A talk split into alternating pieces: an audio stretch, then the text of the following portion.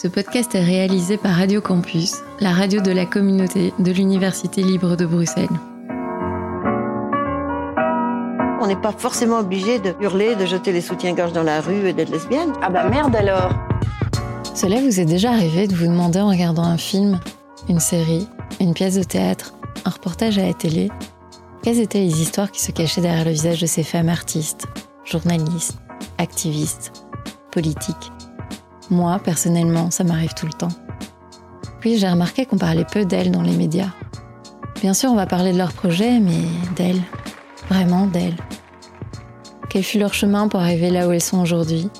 Quels furent les obstacles qu'elles ont dû franchir? Quels sont leurs plus beaux succès? Leurs rêves pour demain? Je m'appelle Carole Cornet, je vous souhaite la bienvenue dans Bruxelles Heures, un podcast qui dresse le portrait des femmes belges, inspirantes, innovantes passionnant. Alors justement, les femmes, parlons des femmes. La vie des femmes est faite de beaucoup d'autres choses que l'amour des hommes. Rappelez-vous qu'avant, moi, j'aurais été brûlée comme une sorcière. Oui, bien sûr qu'en moyenne, les idiotes s'appelaient davantage. Surtout celles qui font semblant d'être idiotes. Laetitia Bic, vous êtes une artiste photographe aussi bien intégrée au monde éditorial qu'à celui de la mode, du clip vidéo et en constante collaboration avec des stylistes, des danseurs, des musiciens et des cinéastes. À travers vos œuvres, vous vous amusez à brouiller les frontières pour produire des images dont chaque repli exprime un événement, une rencontre, une émulsion.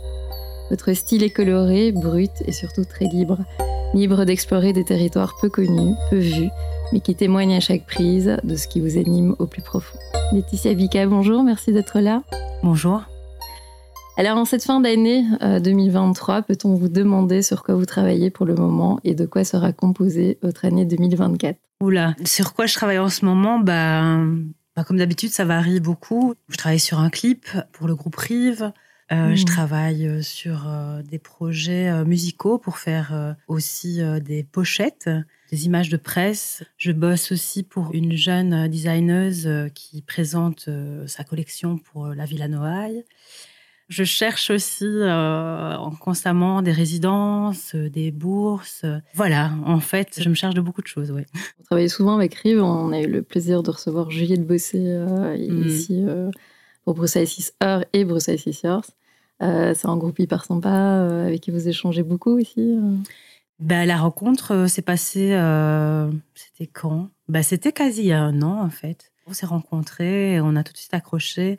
Juliette, on a vraiment euh, des points super communs et on a beaucoup aussi euh, d'amis et d'amis en commun. Euh, ce qui est bizarre, c'est qu'on s'est jamais rencontrés avant même. Et oui, et donc ça a accroché et donc ils m'ont demandé en fait de faire en premier temps un clip et puis dans la foulée de faire cette pochette pour l'album. Alors Peut-être on va expliquer pour les auditeurs qui sont peut-être pas euh, au courant de comment euh, un photographe peut intervenir dans un clip. Donc quel est votre rôle en fait en tant que photographe dans un clip vidéo? En général, même pas que dans un clip vidéo, mais euh, bon, on m'appelle pour faire ce qu'on appelle de la direction artistique. Donc en gros, j'ai un regard un peu 360 degrés. Ce qui m'intéresse, c'est vraiment de traduire et d'être à l'écoute en fait des artistes qui viennent me trouver pour essayer de transcrire quelque chose en images.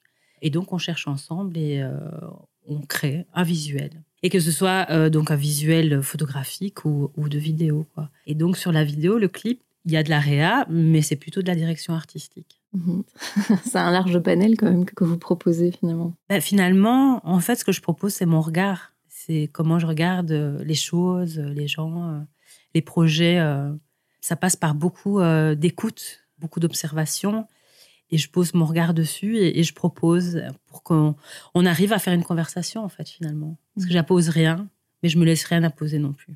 Le côté très libre dont je parlais. Ouais, bah cette liberté, c'est parce que le mot liberté, il faut faire attention quoi. Le mot liberté pour moi, c'est quelque chose. Euh, ouais, en fait, c'est lié parce que pour moi, la liberté, c'est l'autonomie c'est la coexistence, c'est la co-création, euh, c'est tout ça. Donc, euh, être autonome, c'est aussi être autonome avec les autres, en fait. C'est pouvoir évoluer euh, main dans la main et s'entraider. Et du coup, oui, être plus libre, avoir moins de peur, avoir un esprit plus critique, plus curieux.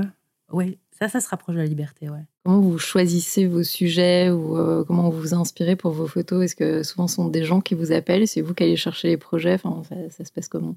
Ben, je pense qu'on se choisit. Ça va jamais euh, dans un seul sens. Ça va toujours dans les deux sens. Je trouve que ce qui est super important, c'est quand on enlève une espèce de hiérarchie, quoi.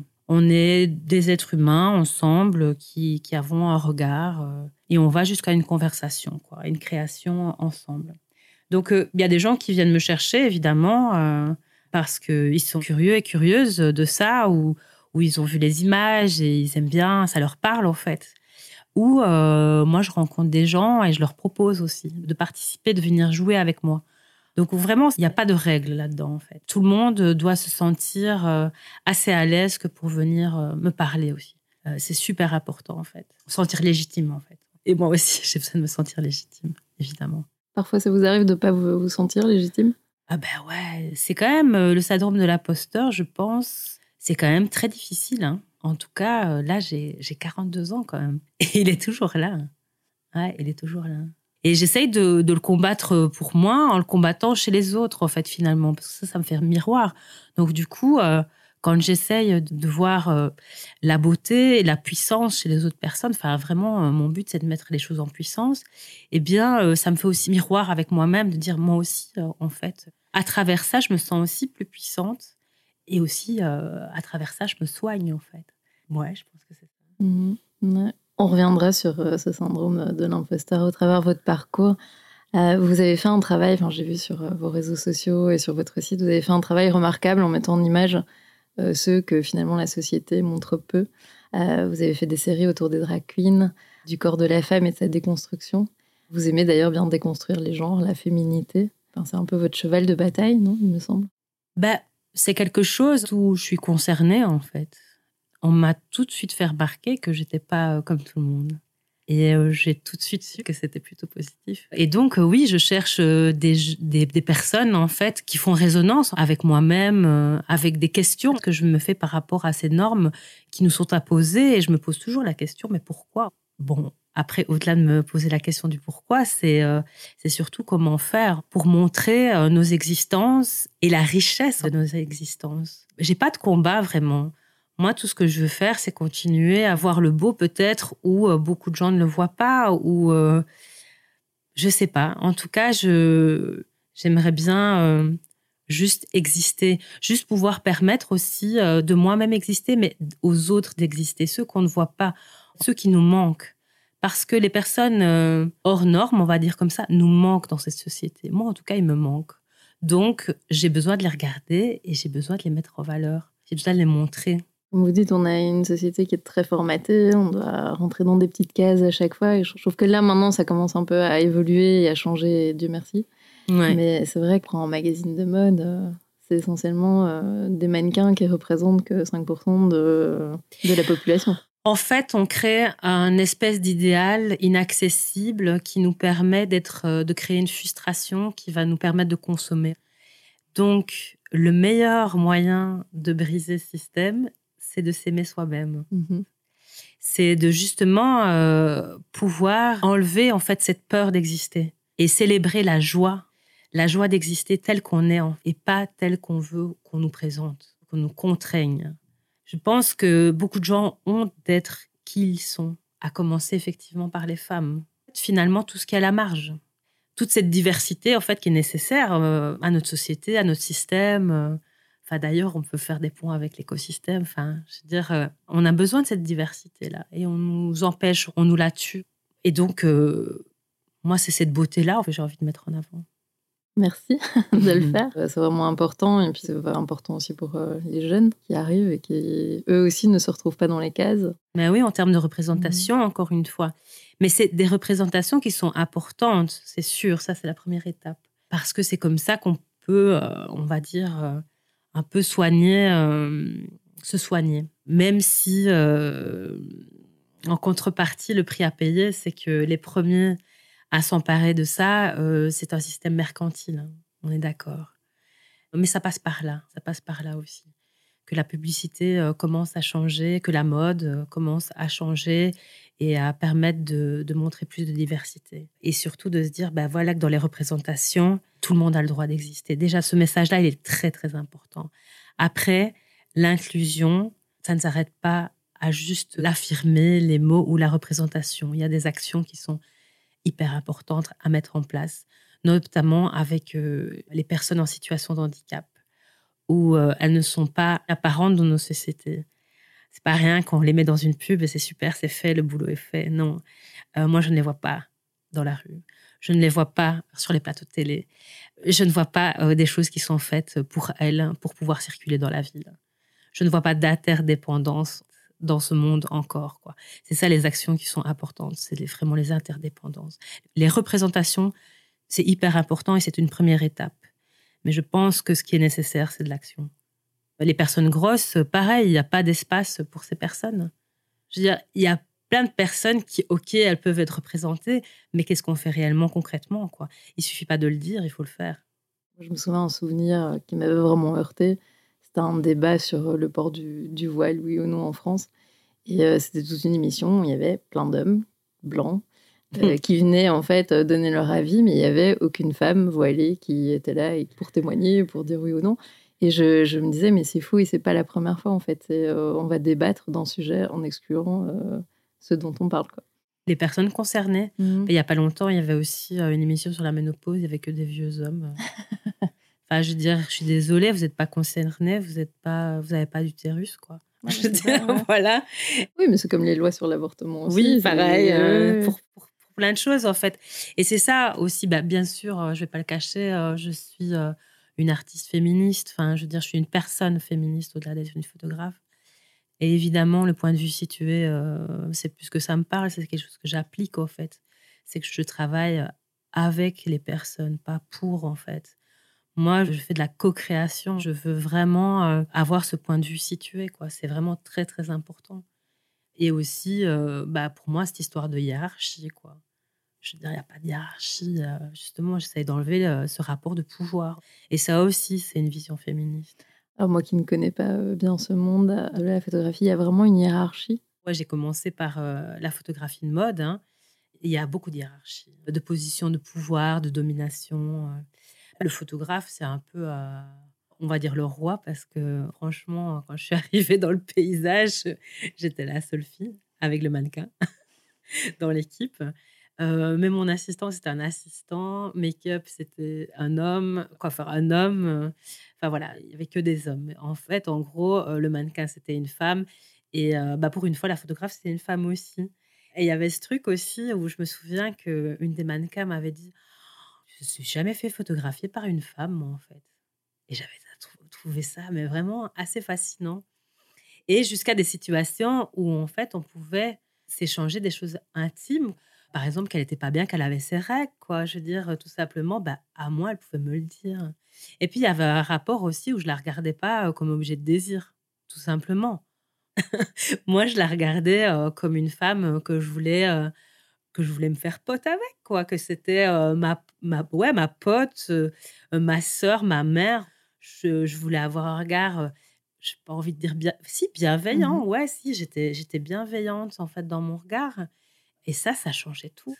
Et je m'en suis rendu compte très très vite. Et la hiérarchie, bah, c'est que oui, bah, finalement, photographe, c'est un poste de pouvoir. Et donc, à ce juste titre, j'ai pu imposer d'enlever le pouvoir, la hiérarchie. C'est quand même fou aussi ça. C'est génial. Ouais. Ah. Genre, euh, bah voilà, que euh, par exemple, euh, que ce soit euh, des assistants, des assistantes ou des, des stagiaires, eh bien, il n'y avait pas de raison. Moi, je leur faisais le café, quoi. Je veux dire, je je les maltraitais pas, en fait.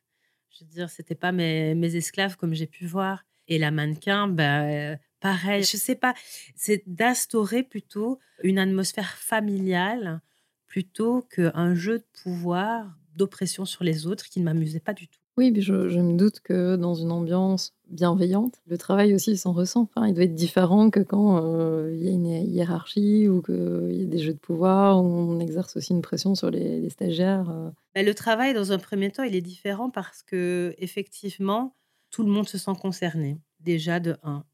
De deux, c'est quelque chose qu'on peut déconstruire ensemble. Alors sur le résultat, oui, euh, bah, ça m'importe hein, le résultat évidemment. hein, euh. mais moi, ce qui m'intéressait vraiment, c'est de sortir euh, du, shoot et que tout le monde se dise bon, on a passé déjà une super journée. Tout le monde s'est senti bien, tout le monde s'est senti à sa place et respecté. Et on a bien rigolé. Et voilà, on n'est pas là pour, pour se faire souffrir. Et, Et on a pu discuter d'autres choses. Au lieu de, de, parler mal, on a pu juste discuter de sujets intéressants. Parce que moi, euh, j'en avais marre aussi qu'on parle sur les autres, euh, que qu'on critique. Enfin, il n'y a rien de constructif là-dedans. Je veux dire, si la parole, je me souviens une fois, j'ai dit à un styliste qui me critiquait quelqu'un d'autre, et je trouvais que c'était pas justifié parce que ça n'apportait rien. Et je lui ai demandé que, bah, s'il n'avait pas de choses plus intéressantes à dire, qu'il se taise. Il m'a répondu que les autres faisaient pareil euh, sur moi et j'ai dit bah, bah, il est temps de changer quoi. J'ai pas envie de reproduire euh, ce que je trouve mauvais, tout simplement. Et il faut la simple bonne excuse qu'on le fait euh, sur vous quoi. ouais, je m'en fous. Bah, si les gens ils ont mmh. du temps à perdre là-dessus, bah, franchement qu'ils y aillent quoi. Franchement, allez-y. Ça peut occuper vos soirées. Hein. Voilà, je pense qu'on a autre chose à dire en fait. On est là pour plutôt construire quelque chose bah, je sais pas, j'ai pas la prétention de meilleur, mais en tout cas, j'ai l'impression de, je sais pas, quelque chose qui sert un peu, quoi, qui est un peu utile, qui a du sens. Enfin. Bon, on reviendra. Euh, enfin, je vais d'ailleurs commencer. Comme dans ces interviews, on s'intéresse au parcours de nos invités. Je vais remonter le temps. Là où tout commence, vous êtes né à Liège. Quels souvenirs gardez-vous de votre enfance? Alors, je suis née euh, plus précisément à Seraing. Je ne sais pas pour euh, si vous connaissez Seraing. Pas du tout. vous connaissez les frères Dardenne hein, Oui. Ben voilà. Rosetta, c'est là d'où je viens. Ok. Voilà. C'est les usines, euh, c'est le charbon, c'est noir.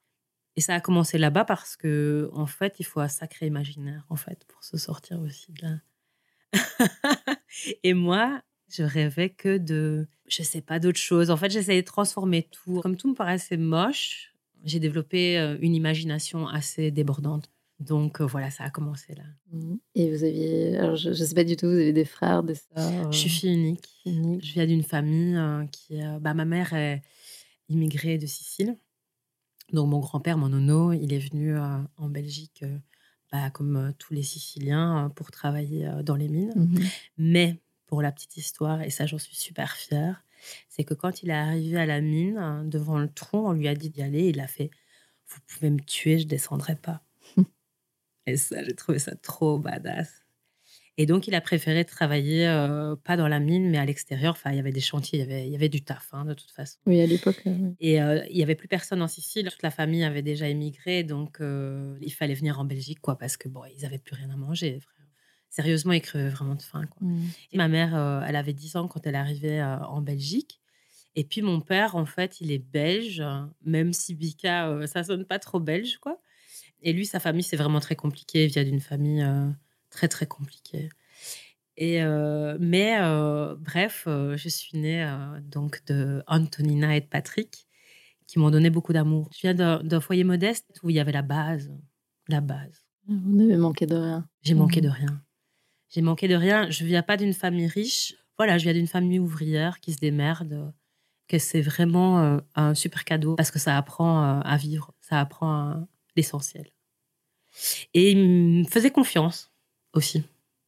Je dirais, c'est pour ça que j'ai pu, euh, bah, dès toute petite, j'ai développé donc beaucoup d'imaginaire et ils m'ont laissé faire. Ils m'ont laissé dessiner, ils m'ont laissé ils savaient pas trop, mais ils ont laissé faire. Et donc, euh, de fil en aiguille, donc du coup, euh, on en arrive à ce que j'ai 15 ans et que ça fait déjà un an que je développe euh, de la photographie. Et ils disent, OK, ça va, on va t'envoyer dans une, école d'art parce que... comment arrive la photo Alors la photo, elle arrive... Ah, bah, elle arrive de ma mère, en fait. Donc, elle fait énormément de photos de famille. Pour elle, c'est hyper magique de pouvoir capturer tous les moments. Et donc, quand je suis en maternelle, euh, je crois que c'est euh, mon anniversaire pour mes trois ans. Euh, elle, me, elle me donne un appareil photo. Waouh Donc un compact. Et elle dit donc à l'institutrice, elle peut l'utiliser, mais si ça ne va pas, vous, vous le faites. Mais moi, je veux des photos souvenirs de son anniversaire. Et en gros, sans le savoir, donc ma mère me commissionne de faire des photos de mon propre anniversaire. Et elle développe ce film où j'ai fait toutes les photos quasi et elle se rend compte que elles sont bien quoi. Du haut de mes trois ans, en fait, je savais euh, faire euh, une photo et dont euh, le portrait de mon institutrice. Elle a flashé, elle me dit ah mais il est trop beau ce portrait et, et bref donc du coup suite à ça, j'ai toujours eu l'appareil photo en main. On me disait, tiens, euh, prends-le. Et à mes six ans, euh, donc j'ai eu un compact à moi. C'était le mien. Et donc, j'ai pu commencer à faire des photos comme ça. Et euh, donc, encourager pour faire, euh, pour photographier ma vie, quoi. Génial. Voilà. ouais, c'est super. Du coup, en fait, moi, mon but, c'était d'en faire autre chose, justement. De sortir, de casser un peu euh, cette image de la famille, enfin, la photo, parce que ma mère, elle voulait qu'on soit, on pose tous bien, on pouvait pas faire de grimaces, mais évidemment, moi, c'était mon truc préféré. Et euh, enfin, voilà, il fallait qu'on soit bien, pas de photos euh, gâchées inutiles. Enfin, c'est vraiment le classique photo de famille. Donc, du coup, bah, moi, adolescente, je voulais vraiment euh, aller vers autre chose que ça, mais je trouvais que ce- cet outil était merveilleux parce qu'il était populaire, en fait. Il parlait à tout le monde. Et moi, j'adore le fait de pouvoir parler à tout le monde. Je trouve que, enfin, je viens de, je viens de là aussi, hein, Mhm. je viens du populaire, j'écoute de la pop, je trouve ça merveilleux, en fait. L'élite, euh, moi, ça m'intéresse pas, quoi. Je veux dire, je viens de là, quoi. Donc, euh, Mhm. c'est de là, c'est à, à ces personnes que je veux parler. Et donc, de quoi arriver à 15 ans donc vous Et- avez- oui. Ouais, et donc du coup, euh, arrivé euh, bah, à 14, je rentre dans un espèce de club photo parce qu'ils avaient euh, un laboratoire et puis pour commencer à, à voir si ça me plaisait vraiment de développer les pellicules, de, de faire euh, bah, voilà tout, tout tout cet aspect technique en fait de l'argentique aussi. Et puis donc du coup, ça me plaît et à 15 ans, je, je rentre à Saint-Luc à Liège. Et, euh, et là, ça me plaît vraiment, quoi. Et puis, je me rends compte de cette chance d'avoir des parents qui acceptent que je le fasse. Et donc, je devais vraiment leur montrer euh, qu'ils avaient eu raison de me donner l'autorisation de le faire et, et aussi euh, bah, de, de me payer des études. Parce que Mhm. c'est pas quelque chose Oui. qui est si simple, en fait. Mhm. Moi, mes parents n'ont pas eu droit à vraiment des études. Ouais. Donc, eux, ils ont travaillé pour que je puisse faire des études. Donc voilà, et j'aidais bien sûr. hein, je, faisais, euh, je faisais des boulots sur le côté euh, pour pouvoir payer aussi. Mais, mais donc, du coup, vraiment, je, j'y allais avec euh, ce truc. oui, oui, moi, je vais pas. moi, le truc hobby, non, pas du tout. hein. Moi, ça va être mon métier. Donc, il y avait déjà ce- cette détermination à devenir photographe. Bah, en tout cas, de En tout cas, faire une évidence. Il- bah, si j'y allais, j'y allais pas pour rien, quoi. J'y allais pas pour juste, euh, voilà, parce que ça coûtait cher, parce que c'était euh, beaucoup d'investissement. Et je, hors de question, euh, par respect euh, pour, pour la famille et par fierté, de le faire, voilà, comme une artiste, comme on aime bien dire, ouais, tu fais l'artiste. C'est pas du tout un compliment de Mhm. chez moi. hein. Faire l'artiste, c'est péjoratif hein, de chez moi. Mhm. Donc voilà, c'était hors de question de faire ça comme ça et je voulais le faire de façon la plus euh, ouais, sérieuse, euh, en tout cas respectueuse possible. Et puis après, bah, bien sûr, de bien m'amuser dedans, quoi, évidemment. Et, de bien me rendre compte que euh, c'est un outil où on a des responsabilités, en fait, l'image. L'image euh, a une responsabilité, a un impact sur, sur nous, sur notre société. puis, bon, après, on- l'évolution de l'image nous le dit encore plus. Hein. Mhm. Du coup, à 15 ans, vous avez vous fait Saint-Luc à Liège. Euh, comment vous le vivez, cette période? Euh, Vous vous dites, ah ça y est, je suis enfin à ma place Ou plutôt vous parliez de votre syndrome de l'imposteur? Le syndrome de l'imposteur vient plus quand c'est euh, euh, quelque chose qui peut être transclasse. Mhm. Donc, encore une fois, je viens d'un milieu ouvrier. Et donc, du coup, les milieux riches me mettent mal à l'aise. Je suis une personne grosse. Les milieux qui peuvent me rendre mal. Voilà. Donc, je souffre du syndrome de l'imposteur vis-à-vis euh, du regard qu'on pourra avoir sur moi. Et c'est drôle, c'est quand même paradoxal puisque c'est mon métier. Mhm. Mais à l'école, oui, je- non, je me sens assez bien. En plus, bah voilà, j'ai 15 ans. euh, Mhm. moi, je m'amuse bien, quoi. Je veux dire, je suis, je suis quand même. euh, j'ai- J'aime bien faire la fête. hein. Ouais, c'est très bien. Enfin, je veux dire, c'est assez festif, quoi. Je veux Mhm. dire, une école d'art, euh, ouais, c'est plutôt, euh, plutôt assez cool, quoi. hein. Je veux dire, euh, je découvre tout ça, quoi. Mais, euh, et en même temps, bah voilà, je, je suis à fond et, et je lâche pas parce que, je veux dire, je sais ce que je vaux, par contre. Ça, c'est un truc qu'on m'a appris, c'est d'être fier et, et d'être fier de ce qu'on est, en fait. On n'est peut-être pas euh, de la haute société, mais euh, on est fier de qui on est. Ça, c'est vraiment quelque chose de très important qu'on m'a inculqué. Et donc, euh, donc, du coup, arrivé à Saint-Luc, oui, ça se passe, se passe plutôt bien. Je veux dire, après, les profs, euh, j'ai pas rencontré à ce moment-là, en tout cas en secondaire, les profs qui m'ont m'ont vraiment marqué. c'est plutôt en, supérieur, en fait. Quand je suis passée en supérieur, là, c'était les choses étaient un peu plus sérieuses. Les gens aussi, les personnes qui venaient en supérieur n'étaient pas forcément du secondaire. D'ailleurs, je pense que j'étais la seule à continuer en supérieur dans la même école. Et là, euh, là, il y a des personnes plus sérieuses, quoi, plus, euh, plus appliquées. On, est plus proche aussi de la sortie. On fait pas ça pour s'occuper ou pour, euh, ou pour dire être en désaccord avec ses parents. on est là pour les bonnes raisons. Quoi. Mhm. On est là pour vraiment travailler sur notre médium et, et, et l'utiliser. Et, Bon, ce qui est bien à Saint-Luc, c'est que c'est une école qui vous forme aussi euh, de façon technique et professionnelle. Ah, bon, elle vous fait réfléchir, mais, mais euh, on sort, on a un métier, quoi. Et donc, moi, c'était mon avantage, c'est que, c'est que je savais faire ce métier et en même temps, j'avais des choses à dire. Donc, c'est plutôt chouette. Et, euh, et voilà, les supérieurs sont assez bien déroulés aussi, finalement.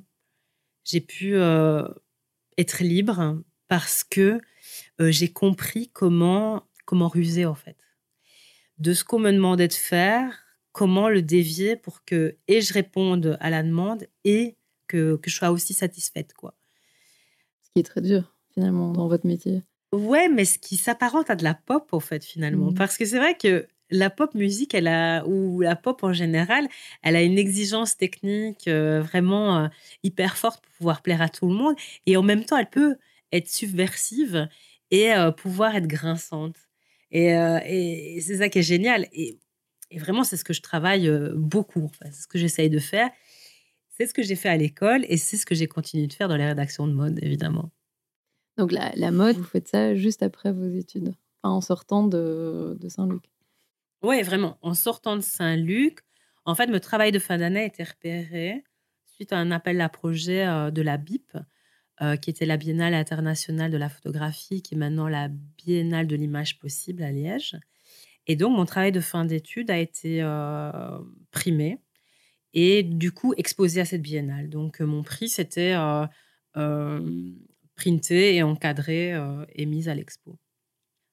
Donc, dans cette exposition, il y avait Martine Parr, il y avait Joseph Koudelka, enfin des, des monstres, quoi. J'étais à côté des monstres de la photographie. Euh, et la presse publie mes images pour parler de, de cette bip. C'est quand même incroyable. Quoi. Moi, je ne comprenais pas du tout ce qui, ce qui arrivait. Euh, moi, pendant ce temps-là, en fait, qu'est-ce que je faisais? Ah oui, je faisais des ménages pour gagner des sous parce que je venais juste de sortir de l'école. Donc, comme vous savez, vous n'avez pas le chômage. Enfin, c'est pas mes parents qui allaient. Euh, enfin, voilà, je suis fière, donc je sais me débrouiller. Et donc, je faisais ça, et ça me fait beaucoup rire en même temps. Et euh, enfin, je faisais des boulots il y a ça qui se produit. Et en même temps, un de mes amis, Jean-Paul L'Espagnard, avec qui euh, j'avais déjà travaillé à l'école, m'appelle et me dit euh, Bon, je travaille au Week-end Le Vif, est-ce que ça te dit de venir euh, y travailler aussi Donc, on ferait des éditos mode. Il m'invite, donc je présente mon portfolio de l'époque à la rédaction, où il faut le préciser, c'était toute une série que j'avais fait, donc mon travail de fin d'année euh, sur euh, une critique euh, satirique de la publicité des années 60 sur la position de la femme, donc à ce moment-là. Donc en gros, l'image la plus célèbre, enfin celle qui a beaucoup tourné, c'était une dame habillée vraiment 60, on va dire, dans une cuisine 60, avec un, blender, donc un mixeur rempli de, de God Michelet qu'elle broyait avec un grand sourire. Et donc, c'est une image, en fait, qui a marché. Pourquoi? Parce qu'on ne repère pas tout de suite. D'abord, on croit que c'est une vieille photo. Et puis, euh, une fraction de seconde après, on se rend compte que non. Et puis après, on se rend compte que c'est des godes. Et puis, on fait ah. Et donc, cette image, elle a beaucoup, beaucoup circulé. Et euh, donc, me voilà à la rédaction euh, du Week-end Le Vif à présenter mon portfolio. Et, et pareil, en fait, il m'a dit écoute, on trouve que techniquement, enfin, ton style est est hyper chouette, mais ne nous fais pas des godons. et donc, je trouvais que ça annonçait bien le message, quoi. Que j'allais vous mettre des godes dans le mixeur. Et alors? Et alors, donc, ils m'ont pris et, euh, ils m'ont pris, j'ai commencé à faire les premières images. Enfin, j'ai d'abord- on a d'abord fait un test, et puis ils ont trouvé ça très bien, et puis, et puis voilà, on a continué. Mais donc avec Jean-Paul Lespagnard, il était styliste euh, à ce moment-là photo, et donc moi photographe, on formait vraiment un duo, et, euh, et bon, on était un peu taquin, quoi. On aimait bien un peu mettre des choses que qui nous faisaient rire nous, et, et en fait euh, qu'on remarquait pas tout de suite. Voilà, ça, ça nous faisait beaucoup rire en fait. Un peu comme euh, le projet de fin d'études. Oui, c'est- bah, c'est ça, ouais. Mais en plus gentil quand même. Franchement, c'était quand même plus sympa. Mais bon, voilà, par exemple, euh, un truc que je trouvais génial euh, qu'il amenait, c'est qu'il adorait placer euh, des, des marques cheap avec des marques de luxe. Des trucs cheap avec des, du, du, euh, du pauvre avec du riche. Parce qu'on vient, on vient de, Du même milieu. du même milieu, quoi. On vient, on vient pas des milieux élitistes, quoi. Et on- ça, ça nous faisait rire, quoi, évidemment. Euh, évidemment, les marques ne rigolaient pas beaucoup avec ça. Et donc ça, ça a un vrai impact, en fait. Ça, ça fait vraiment réfléchir, je trouve aussi, même si c'est un peu, allez, enfantin. on était des gamins, quoi. hein, je veux dire. Pour revenir sur votre travail de, de fin d'études euh, avec les godemichés dans le mixeur, vous étiez déjà assez engagé, vous étiez euh, déjà féministe. Mais je pense qu'on est. hein. Je veux dire, dès la naissance, dès que, dès que en fait, vous mettez un, un pas à l'extérieur, on vous, le- on vous le fait savoir. hein. Alors oui et non, il y a des femmes après qui ont le déclic euh, à se rendre compte plus tard, hein, avec les expériences, puis en lisant des livres, ou ça, ça- ça peut venir plus tard. Après, effectivement, tout est là, mais il y a des gens qui s'en rendent vraiment compte ou qui ont le, le réveil, je dirais, plus tard. Ah, mais moi, je m'en rendais pas compte. hein. Pour moi, c'était Mm. naturel de faire ça. hein. Ah oui. Je veux dire, après, on a mis un mot dessus. euh, Parce qu'en plus, on parle, euh, à mon travail de fin d'année, euh, bah, je crois que c'est 2002. Mhm. Enfin, on est vraiment loin hein, Ouais, ouais, dire, euh, des mouvements féministes. Les années 2000, c'est les pires, je crois. C'est ça. Et en même temps, euh, enfin, il y a plein de trucs des années 2000 qui me fascinaient, comme les téléréalités. euh, je trouvais qu'il y avait un truc qui était en train de, de péter les plombs, euh, sévère. Et, et moi, comme j'ai toujours été outsider, en fait, je je, je réalisais pas. En fait, je mettais pas euh, encore une fois des noms, des catégories, des cases sur ce que je faisais ou je pensais. Comme je trouvais que finalement ce que je faisais n'avait pas beaucoup d'incidence, je me permettais beaucoup de choses. C'est juste ça. Hein. Mhm. C'est en plus il y a cette euh, liberté en fait à l'école, pas les réseaux sociaux, enfin ça n'existait pas. Quelle chance. Donc c'était vraiment, euh, on était enfermés euh, comme ça dans nos, dans nos bulles en fait et on faisait ce qui, ce qu'on trouvait juste drôle, pertinent. et il n'y avait pas de retour vraiment de l'extérieur, mais juste de façon classique, en fait, d'un public, quand on les expose ou quand on publie. Mais je veux dire, on n'avait pas cette immédiateté en fait de publier. Et justement, enfin même, je vais raconter un autre truc. Quand les profs, ou même encore une fois à la rédaction du Week-end Le Vif, quand la rédactrice en chef trouvait ça vraiment problématique, avec Jean-Paul, on trouvait ça génial. On trouvait que plus notre travail, pas détesté, mais plus il posait problème, plus on... Pour vous nous, aviez réussi. Ouais, Ouais. pour nous, c'était un compliment, en fait. Mhm. C'était pas euh, du tout, on n'essayait pas de plaire, hein. On essayait de faire réagir, ce qui n'est pas pareil. Mais on cherchait pas à déplaire non plus. En fait, on jouait sur les deux, quoi. On jouait sur. euh, Voilà, c'était taquin, c'était vraiment une petite pique, un truc drôle, quoi. Finalement, qui est pas. euh, voilà, qui nous faisait rire, en tout cas nous, et qui nous faisait plaisir. On se dit que si nous, on prenait plaisir à faire ce qu'on faisait, eh bien, ça, ça allait être transmis, quoi. Mhm. Je veux dire, euh, c'est vrai, c'est comme aussi en musique. Si euh, les, les- les musiciens, musiciennes sur scène prennent pas leurs pieds, bah, le public non plus. Et nous, c'était pareil avec l'image. Oui, bah, je pense que c'est comme pour tout le monde, à n'importe quel niveau aussi. euh, On n'avait pas de conscience. En fait, je veux dire, c'est Mhm. pas la même chose. Je veux dire, d'évoluer dans un, dans un monde où euh, on n'a pas une immédiateté de l'image, on n'a pas un accès non plus à l'image comme on l'a maintenant. Bien sûr que ça change vraiment beaucoup de choses déjà. mhm. sur la façon dont on le fait, quoi, hein, j'entends. Euh, moi, j'ai l'impression que ça m'a amené pas mal, ça m'a construit en tout cas cette espèce de liberté-là. Et donc, du coup, euh, euh, c'est quelque chose que je sais qui peut exister. Voilà. Et que je me permets de faire. Mhm. Je sais que ça, ça va tuer personne, en fait. Et continuer. Vous dites d'ailleurs dans une interview que c'est la rencontre avec les gens et qu'avec un appareil photo, on va partout qui vous a vraiment poussé à devenir photographe. Et euh, vous parlez souvent de dialogue, euh, Mm. d'interaction. Euh, J'ai vraiment l'impression que, enfin, c'est pas une impression, mais vous mettez vraiment l'humain au centre. Et la rencontre, en fait. Euh, bah, L'humain, parce que moi-même, je suis humaine. Et, euh, mais ce qui m'intéresse beaucoup, c'est c'est quand on se rencontre. Donc, quand on se rencontre, c'est pas forcément, euh, tiens, j'ai rencontré machin ou machine. C'est euh, j'ai rencontré euh, une façon de voir, une façon de faire. Et c'est ça, moi, qui m'intéresse. C'est d'apprendre avec l'autre et de faire ensemble. Un dialogue, je trouve que c'est tellement plus sympa et plus constructif, encore une fois. Je cherche pas à imposer des choses et on ne m'impose rien non plus. Je veux juste apprendre. Et je trouve que le dialogue, oui, effectivement, euh, c'est quelque chose qui est beaucoup plus euh, intéressant dans la coexistence et dans la co-création. Encore une fois, ça rejoint euh, ma façon de penser. Mhm.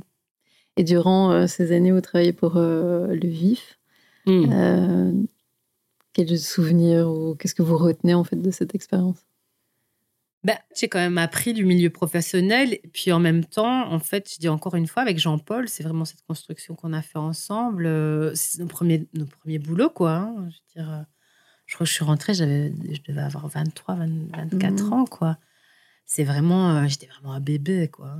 Mais moi, j'étais si fière de pouvoir rentrer là, moi, avec mon corps, avec euh, mon statut social, mes fringues de chez Zeman, hein, euh, ma coupe euh, sans coupe et, et de rire toutes les cinq minutes. J'étais hyper fière d'avoir pris cette place. Pourquoi? Parce que ça voulait dire qu'il y avait de la place pour les autres, déjà. Ça veut dire que si moi je suis là, beaucoup de gens, beaucoup d'autres gens peuvent être là. Et euh, je veux montrer ça comme exemple. Parce que moi, j'en ai pas eu, en fait, dans ces exemples-là. Et aussi de changer des choses à l'intérieur. Alors voilà, oui, encore une fois, avec Jean-Paul, on était persuadés, hein, en tant que euh, tout jeune, de pouvoir changer les choses de l'intérieur. Euh, c'est pas totalement faux, mais bon, ce n'est pas aussi vrai que ce qu'on pensait. Mais en tout cas, on a essayé de faire des choses à l'intérieur de ce magazine. Et euh, donc, moi, je continue à essayer aussi de pousser hein, euh, tout ça. Mais moi, j'ai un souvenir vraiment que je, voudrais partager euh, ici euh, avec la rédac chef qui m'a. Comment Quelque chose qui, qui m'a marqué. Oh, je ne me suis pas laissée traumatiser par ça, mais je me le rappelle parce que je trouve que c'est important de le dire. C'était sur un shoot, euh, donc un édito euh, classique, c'était sur l'atomium. Et donc, euh, la mannequin, habituellement, on prend vraiment des mannequins très, très stéréotypés, évidemment. Là, on avait eu le droit de prendre euh, quelque chose qu'on appellerait maintenant un talent. Et donc, ce talent ne faisait pas du 34. Il faisait- ah, elle faisait du 38. Oh mon dieu Oh mon Dieu Oh là là Et, euh, et donc, euh, elle fait la cover euh, devant les boules de l'atomium qui les nettoie. C'était assez drôle comme image. Et, euh, et la rédac chef me dit Moi, je trouve que la, la taille est trop épaisse, tu devrais la retoucher. Hmm. Et elle me regarde vraiment bien droit dans les yeux. Et je lui ai dit Non, elle est parfaite comme ça. Et elle me répète Non, tu dois la retoucher. Mais sache que si tu la retouches pas, t'es virée et tu te prends pour qui, ma petite, quoi. Avec C'était vraiment ça. ouais, Bah, entre les lignes, c'était ça, quoi. Et donc, euh, via le moment où, qu'est-ce que je fais?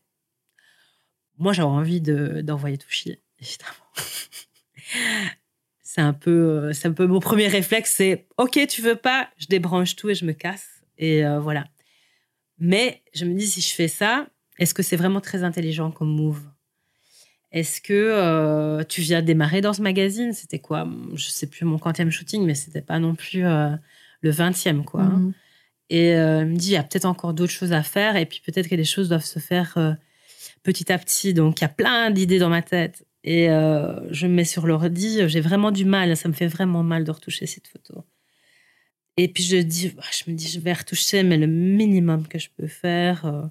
vraiment, j'ai des trucs en fait pour que faire semblant que la taille est plus marquée. Parce que bien évidemment, il faut une taille marquée. Et, euh, et je lui montre. Et, et là, elle me regarde droit dans les yeux. Elle me fait tu vois, c'est beaucoup mieux comme ça quand même. Comment vous dire, j'avais envie de la tuer. hein. Mhm. Et c'est horrible parce que je trouve que ça venait aussi d'une femme. Euh, c'est ça qui m'a vraiment marqué. Je me suis dit, ah non, mais c'est pas possible. Les actions de pouvoir comme ça, c'est pas genré, hein, en fait. C'est quelque chose qu'on nous a appris. Euh, c'est quelque chose de beaucoup plus profond. Et donc, du coup, euh, bah ouais, ça, ça est resté dans ma tête. Et je me suis dit, oh là là, mais moi, c'est ça que j'ai envie de combattre. Ce qu'elle m'a dit, ça n'a fait que renforcer mon opinion et de me dire que c'est très bien, que j'ai justement ma place, que j'ai toute ma place. Ça me rappelle aussi une autre chose, dit aussi par une femme, par euh, une prof à moi à Saint-Luc, qui m'a dit Je ne comprends pas pourquoi tu fais de la mode vu ton physique. Waouh. Et je lui ai répondu du tac au tac, du haut de mes 20 ans, parce que j'ai tout à y faire. Et exactement, c'est parce que j'ai tout à y faire que je vais choisir ce milieu. Et toutes les attaques qui m'ont été faites euh, vis-à-vis de ça, même si j'ai le syndrome de l'imposteur, ne font que renforcer pourquoi je suis là. Le pourquoi, en fait, de nourrir cette question du pourquoi je suis là et pourquoi je fais ça. Donc, euh, ouais, c'est plutôt merci, quoi. Oui, oui. Ouais, je pense qu'on a, on a un peu toutes euh, et tous euh, des expériences qui finalement euh, viennent nous marquer au fer rouge et, Ouais. et que finalement, heureusement, on arrive à transcender en quelque chose de mieux. Bien sûr, donc on les, com- Mm. on, on les combat et on les combat, on construit, en fait, aussi. Et on, on les construit en les nommant Mhm. aussi. Donc, c'est important, en fait, tout ça. Tout ce récit est, est important. Ouais. Et du coup, euh, pendant euh, le vif, euh, après, vous travaillez aussi sur d'autres projets? Alors ouais, le vif euh, continue, euh, évidemment, euh, face à ces tioles, dans le sens où, euh, bah, comme, comme à l'école, la rédactrice nous sépare avec Jean-Paul, comme des mauvais élèves. bien, sûr, bien sûr, on retrouve ici le comportement paternaliste, hein, de vraiment nous séparer comme à l'école parce qu'on est trop turbulents. euh, je veux dire, on est des mauvais élèves. Je vais pas rentrer sur euh, ce qu'on a fait dans les mauvais élèves, mais euh, moi je trouvais qu'on était plutôt chouette. Enfin bref, soit. vous, rentriez pas, vous rentriez pas dans les cases, quoi. Vous faisiez pas. Non, mais c'est euh, parce qu'on est parti en voyage et qu'on on leur a ramené des photos. Et... mais c'était trop bien. D'ailleurs, ces photos-là, elles peuvent se regarder encore maintenant. Mais... mais pour la rédaction, c'était genre. C'était super choquant. Pff, bref, on n'était pas d'accord, quoi. Et c'est sûr que si nous, on pouvait plus s'amuser, en fait, euh, bah, ça servait à rien de rester, quoi.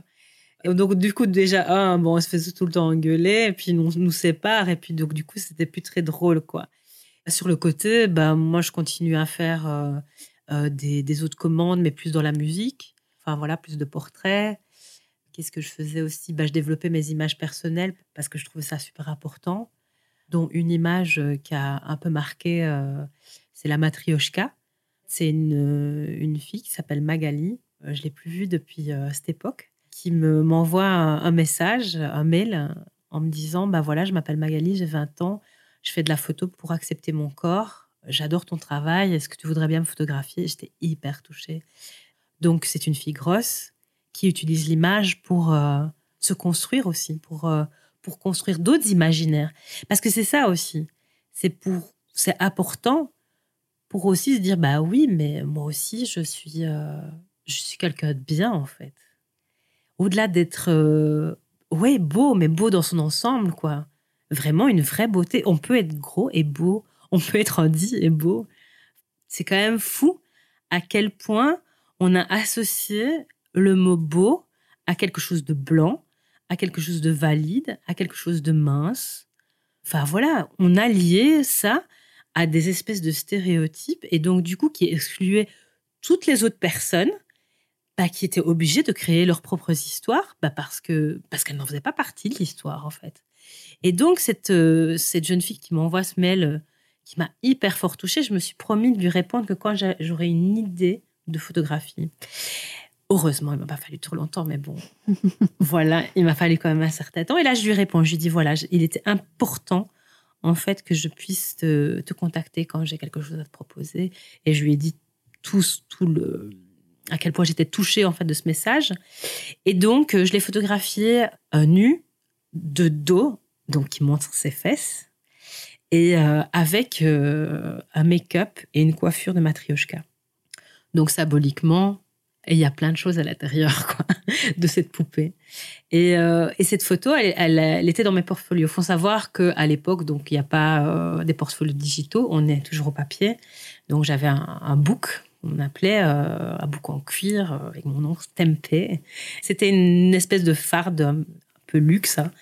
C'était avec des vis et tout ça. C'était voilà. Et donc cette image figurait dans mon portfolio avec les images des magazines que je faisais, avec le commercial aussi parce que je faisais de la pub aussi sur le côté. Et donc c'était vraiment mon portfolio pour démarcher, euh, pour trouver des, des nouveaux clients, des nouveaux magazines, euh, enfin de montrer mon travail quoi, tout simplement parce qu'il n'y avait pas d'autre façon de le faire. Je me souviens, pas toujours, hein, heureusement en fait, euh, de réactions en fait sur cette euh, matrioshka. Moi j'étais hyper fière de la présenter dans mon portfolio. Il y a des personnes, et encore une fois des femmes, ça qui me choquait encore le plus, qui me regardaient droit dans les yeux et qui me disaient Moi, les gros, je peux pas. Mon Dieu. What? Et moi, je- j'étais désarmée en fait. J'étais là, je fais Waouh Enfin, là, je- c'était vraiment, j'étais coupée alors que je- franchement, j'ai une répartie de l'enfer. Mais là, j'étais euh, juste sidérée et je trouvais ça vraiment triste. Pas triste pour moi, hein, Non, évidemment. je trouvais que c'était vraiment une tristesse, une pauvreté profonde, quoi. Mhm. Pour des gens qui se situent dans le luxe, c'est quand même, euh, c'est quand même quelque chose, quoi. Et, euh, et donc, du coup, euh, par contre, j'ai trouvé des gens qui étaient hyper touchés de voir cette image.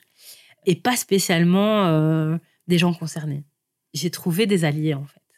Au fur et à mesure dans mon métier, j'ai trouvé des alliés. Des gens aussi qui n'étaient pas d'accord à comment ça se passait, mais qui trouvaient qu'il y avait moyen une faille, qui avait même trouvé sa place. De vraiment, dès qu'il y a une brèche, ben nous, on s'y met. Et les choses se construisent un peu euh, de cette façon-là, quoi. Mais c'est fou quand même, comme ce, finalement, ces sté- stéréotypes sont tellement ancrés. euh. Ah, c'est profond. hein. Ah ouais, c'est profond. Je veux dire, euh, moi, je, je le subis depuis toujours, quoi. Genre, t'as un beau visage, c'est horrible. C'est, bah non, non, j'ai un beau corps aussi. hein.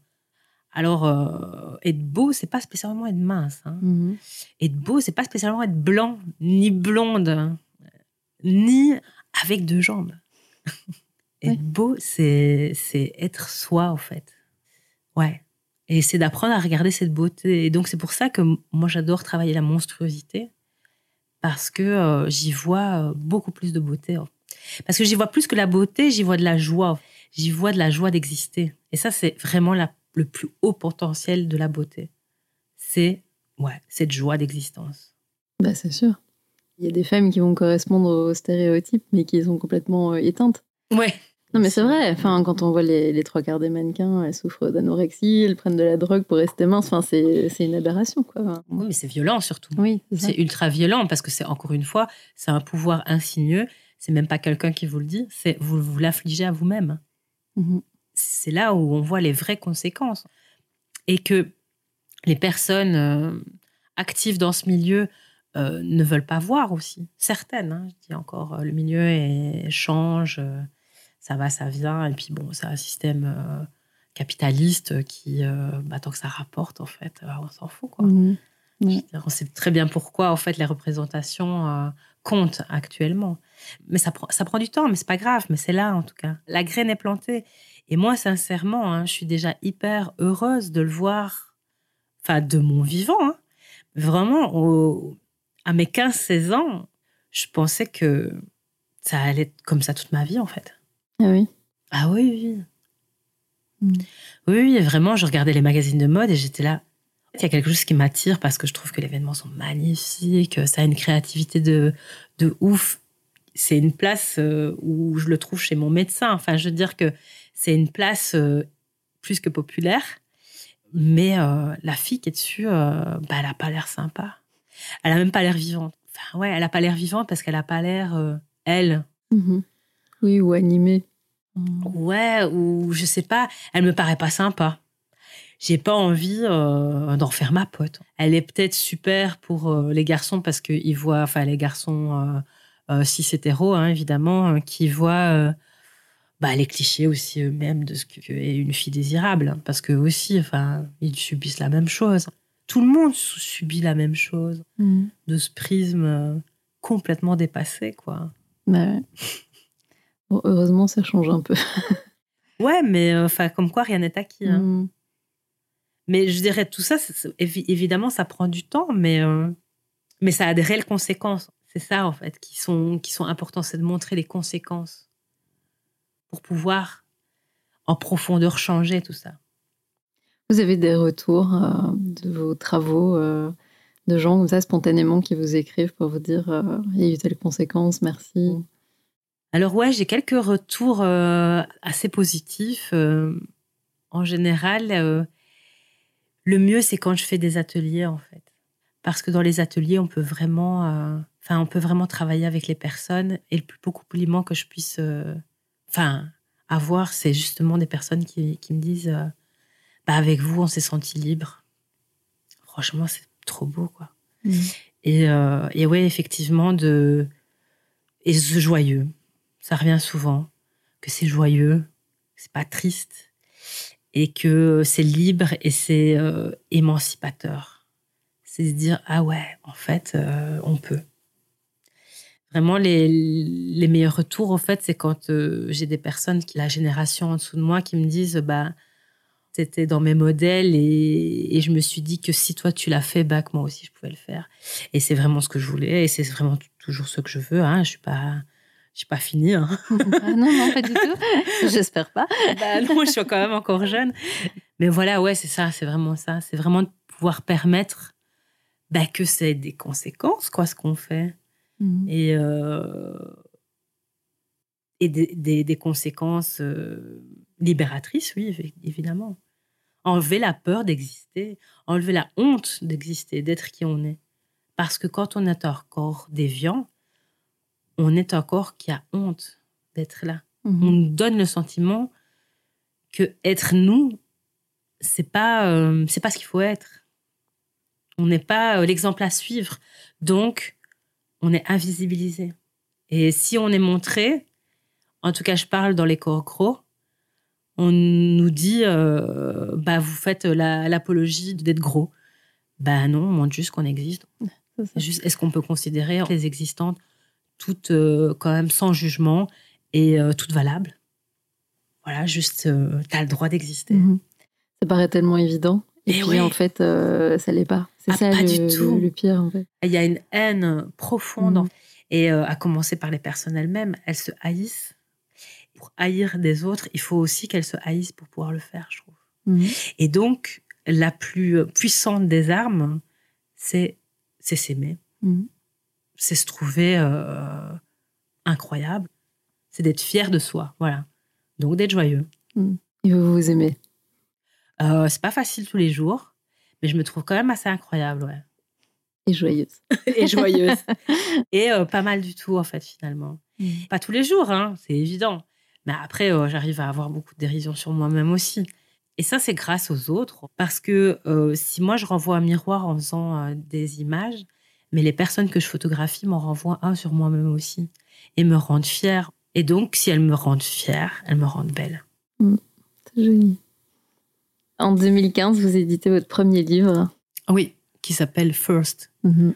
Le premier, quoi. Voilà. Justement, il n'y a pas longtemps, j'ai rencontré euh, l'éditeur Pascal Schintz, donc euh, des éditions du Caïd. On en a reparlé, il me fait Ouais, j'ai trouvé un nouveau euh, distri, voilà, ça marche beaucoup mieux, c'est chouette. Je fais Ah, super.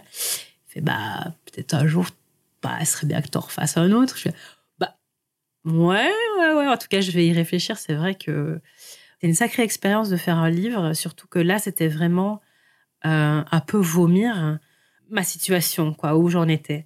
Je faisais de tout. Je trouvais ça à la fois génial, à la fois très. euh, comment. Ça me donnait des obstacles, quoi. Je veux dire, euh, en gros, on me disait Tu fais quoi exactement? Tu fais du portrait, tu fais de la mode, tu fais de la vidéo, tu fais du reportage. Mais qu'est-ce que tu fais, au fait? Ben, je fais, en fait. Ça paraît assez simple de le dire comme ça, mais. Mais c'est clair que c'est assez perturbant. Bon, en 2015, euh, j'ai euh, 34 ans. euh, c'est un peu la crise de la trentaine aussi. Je reprends des études, je suis prof. euh, euh, Vous je fais des études. oui, j'ai repris un master à l'ERG et en même temps, je donnais cours à Saint-Luc. Euh, et puis, en même temps, j'acceptais une pub parce que, parce que j'avais besoin d'argent. Euh, en même temps, je faisais un autre projet. Enfin, bref, j'étais partout, quoi. J'étais en plein re-questionnement. Ok, j'aime bien le commercial. Ok, j'y mets ma touche, mais euh, il y a quelque chose d'autre qui doit sortir. Et donc, du coup, ce livre m'a permis euh, de mettre tout. J'ai mélangé tout. Ça m'a vraiment, je l'ai craché, je l'ai vomi, euh, voilà. Et ça m'a permis de passer oui, vraiment à l'étape suivante, qui est oui, je suis une artiste. C'était très, très compliqué de le dire avant, mais maintenant, je peux le dire. Je, je m'inscris en fait en tant qu'artiste visuelle, plasticienne, ce que vous voulez, mais pas juste photographe. Pas juste photographe. Je travaille sur l'image, sur la réflexion sur l'image. Ben oui, j'ai pas besoin de faire une photo pour avoir une réflexion sur l'image. Et donc, du coup, ce qui m'a permis de développer des projets plus personnels, de vraiment me consacrer à des projets personnels, de me dire, euh, bah, pendant trois mois, je fais que ça. J'ai pas de job. euh, et euh, voilà, je nourris, je nourris ce côté-là. Euh, je, je lis plus de livres. euh, je m'intéresse plus euh, à, ce, à ce milieu que je trouvais aussi très élitiste. Ou là-bas, oui, j'ai le syndrome de l'imposteur. Parce que moi, fille d'ouvrière qui a travaillé dans la mode et qui atterrit dans l'art, bah, ça fait tâche. Voilà. Soyons honnêtes, le milieu de l'art n'aime pas le milieu de la mode commerciale. Mm. Pas du tout. Un milieu d'intellectuel. euh, qui- Moi, pas du tout. Il n'y a même pas de dictionnaire à la maison. Enfin, je veux dire, euh, jamais été voir une expo vraiment avec mes parents. Et c'est des gens très intelligents. hein. Je veux dire, parce que l'intelligence se situe ailleurs. Mais je veux dire, j'avais vraiment des a priori avec ce milieu, évidemment. Et donc, du coup, je subissais ce syndrome de l'imposteur qui est je ne peux pas, en fait, aller dans cette classe-là. Et donc, euh, mon travail, ça a été ça aussi, de me rendre crédible, d'explorer et de, de combattre, en fait, un peu, et de voir comment je fais ma place là-dedans. Parce que, évidemment, je ne vais pas me conformer pour rentrer. Je vais négocier. Je vais essayer de trouver ma place, je vais ruser. Et donc, voilà, c'est ce que j'ai commencé à faire à ce moment-là, euh, à faire des images perso, à rentrer une bourse, à la voir.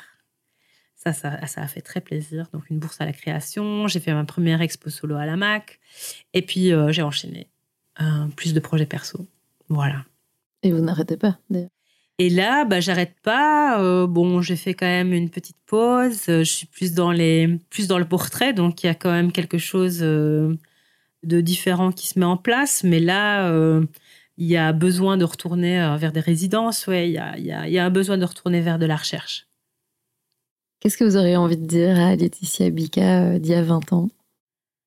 Change rien. Ouais, go. Bah, de toute façon, elle était déjà au courant. hein. Parce que c'est ça le truc. C'est que si tu veux te faire une place, de toute façon, tu dois te battre. Moi, j'avais pas le choix. Si je voulais être là, il fallait que je me batte. Je veux dire, quand je suis arrivée donc, dans- sur ces plateaux euh, en mode, je veux dire, qu'on venait me trouver, qu'on me demandait c'était qui la photographe et que euh, moi, j'étais là, je fais, bah, c'est moi. Voilà, c'est ça. Mhm. Quand on est une femme et jeune, et je paraissais très jeune, et pas très bien habillée, Non, en tout cas pas de luxe, quoi.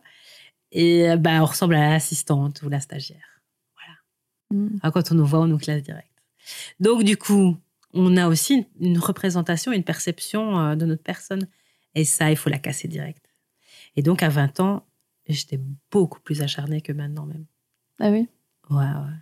Fallait pas me faire chier. Comment vous voyez votre métier évoluer? Parce que vous avez connu euh, justement l'e-book, euh, les, pas les réseaux sociaux. Maintenant, il y a les réseaux sociaux, on Bah, se mettre en avant. déjà. Ouais. Enfin, j'ai pas, j'ai fait toutes mes études euh, en argentique et pas en numérique. Mhm. Euh, je suis vite passée en numérique parce que des raisons économiques et puis, euh, puis écologiques aussi. Cette, cette- cette pellicule et cette chimie me, enfin, on jetait ça dans l'évier quoi. Enfin, je veux Mhm. dire, c'est horrible. Mais après, oui, bien sûr, les réseaux sociaux, euh, l'accélération, le, le vomi d'images. Enfin, c'est incroyable le flux d'images qui nous est donné à voir. Euh, le flux de tout en fait. Je veux Mhm. dire, c'est vraiment euh, une accélération constante. Et donc, du coup, si déjà même à l'époque j'étais euh, concernée, je me disais, bah oui, on a, on a une responsabilité en faisant des images, bah oui, évidemment, euh, je continue à, à vraiment y penser et donc à me remettre en question, ouais. Moi, je pense que c'est super important de se remettre en question et de se dire, mais pourquoi on fait ça, quoi? De toujours se reposer la question. Euh, pourquoi je suis là? Euh, Est-ce que, est que ce que je fais a du sens? Est-ce que c'est utile? Euh, Est-ce que c'est pertinent? Voilà, c'est ça, la pertinence. Vraiment ça à questionner, quoi. Par contre, j'ai toujours su que ça ne me poserait pas de problème. Quand les gens me disaient ah oui regarde bon avec le digital c'est accessible à tout le monde bah je fais depuis les années 50 avec Kodak on a eu la même conversation hein. je veux dire je crois que depuis du daguerréotype euh, cette question de genre ah oui le travail est menacé je fais, bah voilà le truc c'est de se poser la question bah, qu'est-ce que tu fous là et pourquoi tu travailles? Donc j'ai jamais eu vraiment peur en fait de mon médium Mhm. parce que j'ai l'impression que que c'est pas mon médium qui fait de moi qui je suis. C'est quand même moi vous, derrière le médium. Donc euh, Mhm. quelque part, voilà quoi. C'est quand même ça le plus important. Tout à fait. Euh, un rêve un peu fou que vous aimeriez bien réaliser un jour. Oh ben il y en a plein. Hein. Je veux dire des rêves fous. euh, je sais pas. Moi j'avais une liste quand j'étais plus jeune. euh, réaliser des clips, ça en faisait partie. Parce que j'ai été élevée vraiment avec euh, MTV et c'était incroyable. Moi j'étais scotchée sur MTV. Je trouve ça incroyable de pouvoir faire des clips. Je voulais faire mon propre magazine. Ça, j'ai jamais fait. C'est plutôt dans les rencontres. Mais j'ai pas de rêve. J'ai pas vraiment euh, des espèces de wish list comme ça. euh. C'est des choses qui sont beaucoup plus euh, indescriptibles. Ouais, c'est vraiment de la recherche constante, quoi. C'est plutôt d'autres questionnements. En tout cas, là, pour le moment, non, j'ai pas de vraiment euh, de wish list. Justement, vous restez libre. Ouais, voilà, peut-être que c'est ça aussi. Peut-être que c'est ça. Et puis surtout, euh, ce truc de se dire, euh, ouais, il faut être ça. Ben, moi, je pense que ce que j'aime bien, c'est savoir composer, l'improvisation. euh, bah, J'adore ça. hein. Sauf que finalement, mon but dans la vie, c'est de savoir me débrouiller, hein, de faire face à des situations euh, que je ne connais pas. Et vous le faites très bien. Bah, J'essaye en tout cas. hein. Pour le moment, euh, jusqu'ici, tout va bien. Mhm. Un petit mot pour la fin? Euh, donc euh, là, j'ai été nominée pour, euh, pour un prix pour les Belgium Fashion Awards. Ce qui est quand même assez curieux. Donc, euh, des années plus tard, euh, où euh, je suis plus ou moins partie de la mode et j'ai toujours été voilà, à contre-courant, une outsider un peu de la mode. Et, et ce prix, c'est Changemaker of the Year.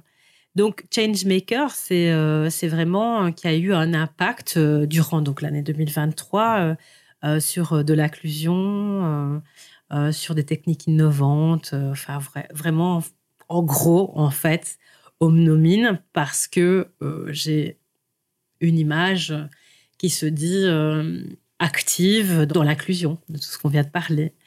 Et donc, c'est hyper drôle hein, pour moi d'être nominée et surtout euh, bah, d'être gagnante en fait de cette catégorie quand même. À la fois, ça me fait plaisir, à la fois, ça me révolte. Je suis en même temps très reconnaissante et en même temps, ça me fait bien marrer. C'est marrant que ça arrive euh, autant de temps plus tard et puis finalement ça s'inscrit aussi dans un mouvement actuel. Enfin, Exactement, ouais. quoi. Et, euh, mais en même temps, pareil, j'ai eu ce sentiment, comme quand euh, la rédac chef me disait euh, c'est hyper libre hein, ce que je dis là. hein. Ça me ramène vraiment à ce moment-là et de me dire ah bah tiens, en fait, ça leur donne le prix quand ça les arrange, mais je ne vais pas euh, faire tout foirer et euh, comme à ce moment-là, j'aurais pu aussi et me barrer. Non, moi aussi, je vais le récupérer, ce prix. Bien sûr. Moi aussi, je vais récupérer un espace de parole. Moi aussi, je vais m'en servir. Si on se sert de moi, eh bien, moi aussi, je dois apprendre à me servir des autres. Et c'est ça, travailler aussi ensemble et, et puis d'être un peu plus sage. Quoi. Vous avez l'impression de ne pas être sage. Bah, J'ai longtemps eu la pression, enfin, je veux dire, ça c'est vraiment parce que quand on est jeune, on adore ne pas être sage. En même temps, ça, ça fait du bien aussi de ne pas être sage. Bah, de toujours avoir quand même un petit, euh, un petit quelque chose qui, qui dépasse. Moi, franchement, j'adore ça. Et j'adore ça chez les personnes aussi. En général, on se rencontre comme ça. hein, parce qu'on aime bien ce petit quelque chose qui dépasse. Un joli mot de la fin. Voilà. Ouais. Mais Laetitia Bika, merci. Franchement, merci beaucoup d'être venue, d'avoir parlé avec autant de sincérité. On peut vous suivre sur vos réseaux sociaux, d'ailleurs, je le conseille. euh, Instagram. Instagram et euh, Facebook aussi. Et vous avez un site internet, laetitiabika.com. PE. .be, pardon. laetitiabika.be. Merci.